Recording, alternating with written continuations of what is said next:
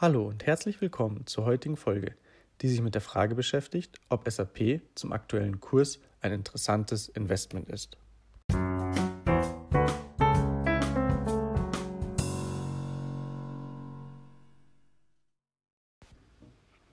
Alle Texte sowie die Hinweise und Informationen stellen keine Anlageberatung oder Empfehlung zum Kauf oder Verkauf von Wertpapieren dar. Sie dienen lediglich der persönlichen Information und geben ausschließlich die Meinung des Autors wieder.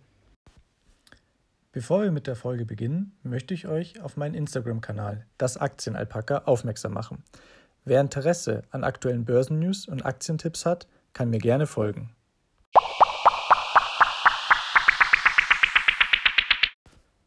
Zunächst zum Unternehmen allgemein. Die SAP SE mit Sitz im baden-württembergischen Walldorf ist ein börsennotierter Softwarekonzern. Nach Umsatz ist SAP das größte europäische und außeramerikanische sowie das weltweit drittgrößte börsennotierte Softwareunternehmen.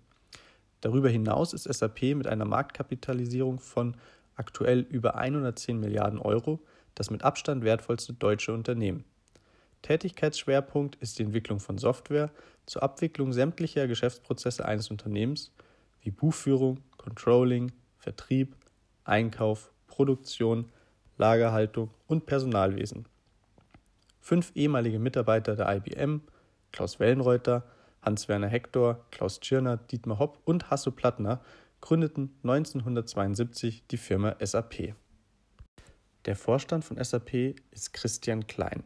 Bereits 1999 trat er als Student bei der SAP ein. Zunächst arbeitete er in verschiedenen Positionen der Tätigkeitsfelder Active Global Support Operations, Services Operations und Global Controlling. Von 2011 bis 2012 war er kaufmännischer Geschäftsführer von SAP SuccessFactors in Kalifornien.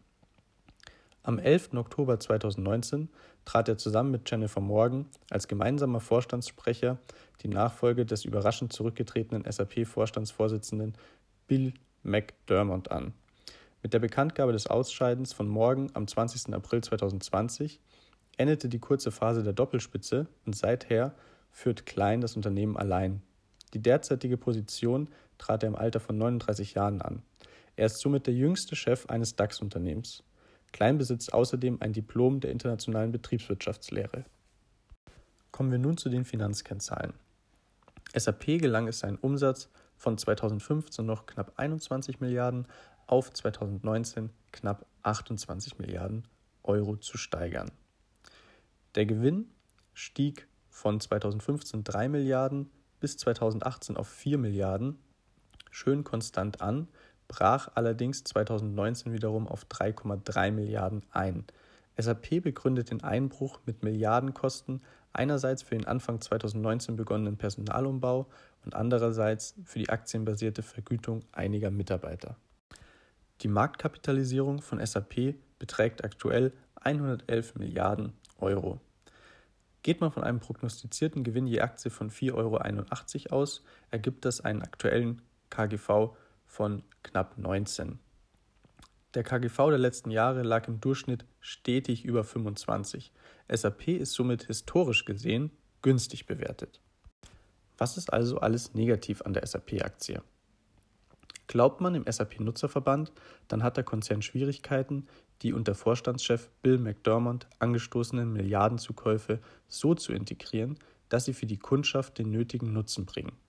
Der DAX-Konzern hatte zudem höhere Investitionen ins Cloud Computing angekündigt, die die operative Marge erheblich belasten. Diese Umstellung benötigt außerdem nicht nur Geld, sondern auch Zeit. Zudem kann man behaupten, dass die bereits enorme Größe von SAP den Konzern zum Teil das zukünftige Wachstum erschweren könnte. Der Konzern hat, wie bereits erläutert, ein neues Management. Hier ist unklar, ob die Erwartungen erfüllt werden können. Kommen wir nun zu den positiven Aspekten. Der Strategiewechsel ist meines Erachtens notwendig, um die Kundenwünsche nicht aus den Augen zu verlieren. Bei SAP handelt es sich zudem um einen stabilen Wachstumswert. Die Performance über die letzten fünf Jahre hat hier 25% betragen ohne die letzte Korrektur sogar 75 Prozent. Der DAX hat im selben Zeitraum insgesamt eine Performance von 5 Prozent erwirtschaftet. Außerdem ist der Konzern anhand des historischen KGVs von stetig größer 25, aktuell mit knapp 19 günstig bewertet. Massive Insiderkäufe von Aufsichtsrat und Vorstand stützen außerdem die These, dass das Management die Aktie für zu günstig empfindet. Trotz der aktuell gemeldeten Quartalszahlen beträgt das mittlere Kursziel der Analysten 126 Euro. Dies liegt deutlich über den aktuellen Kurs von 92 Euro. Kommen wir nun zum Fazit. Wie bereits angedeutet, wird die Strategieumstellung zwar Zeit benötigen, war aber dringend notwendig. SAP ist mittlerweile ein eher, eine eher langsame Wachstumsaktie, die aber gleichzeitig auch eine geringe Dividende ausschüttet.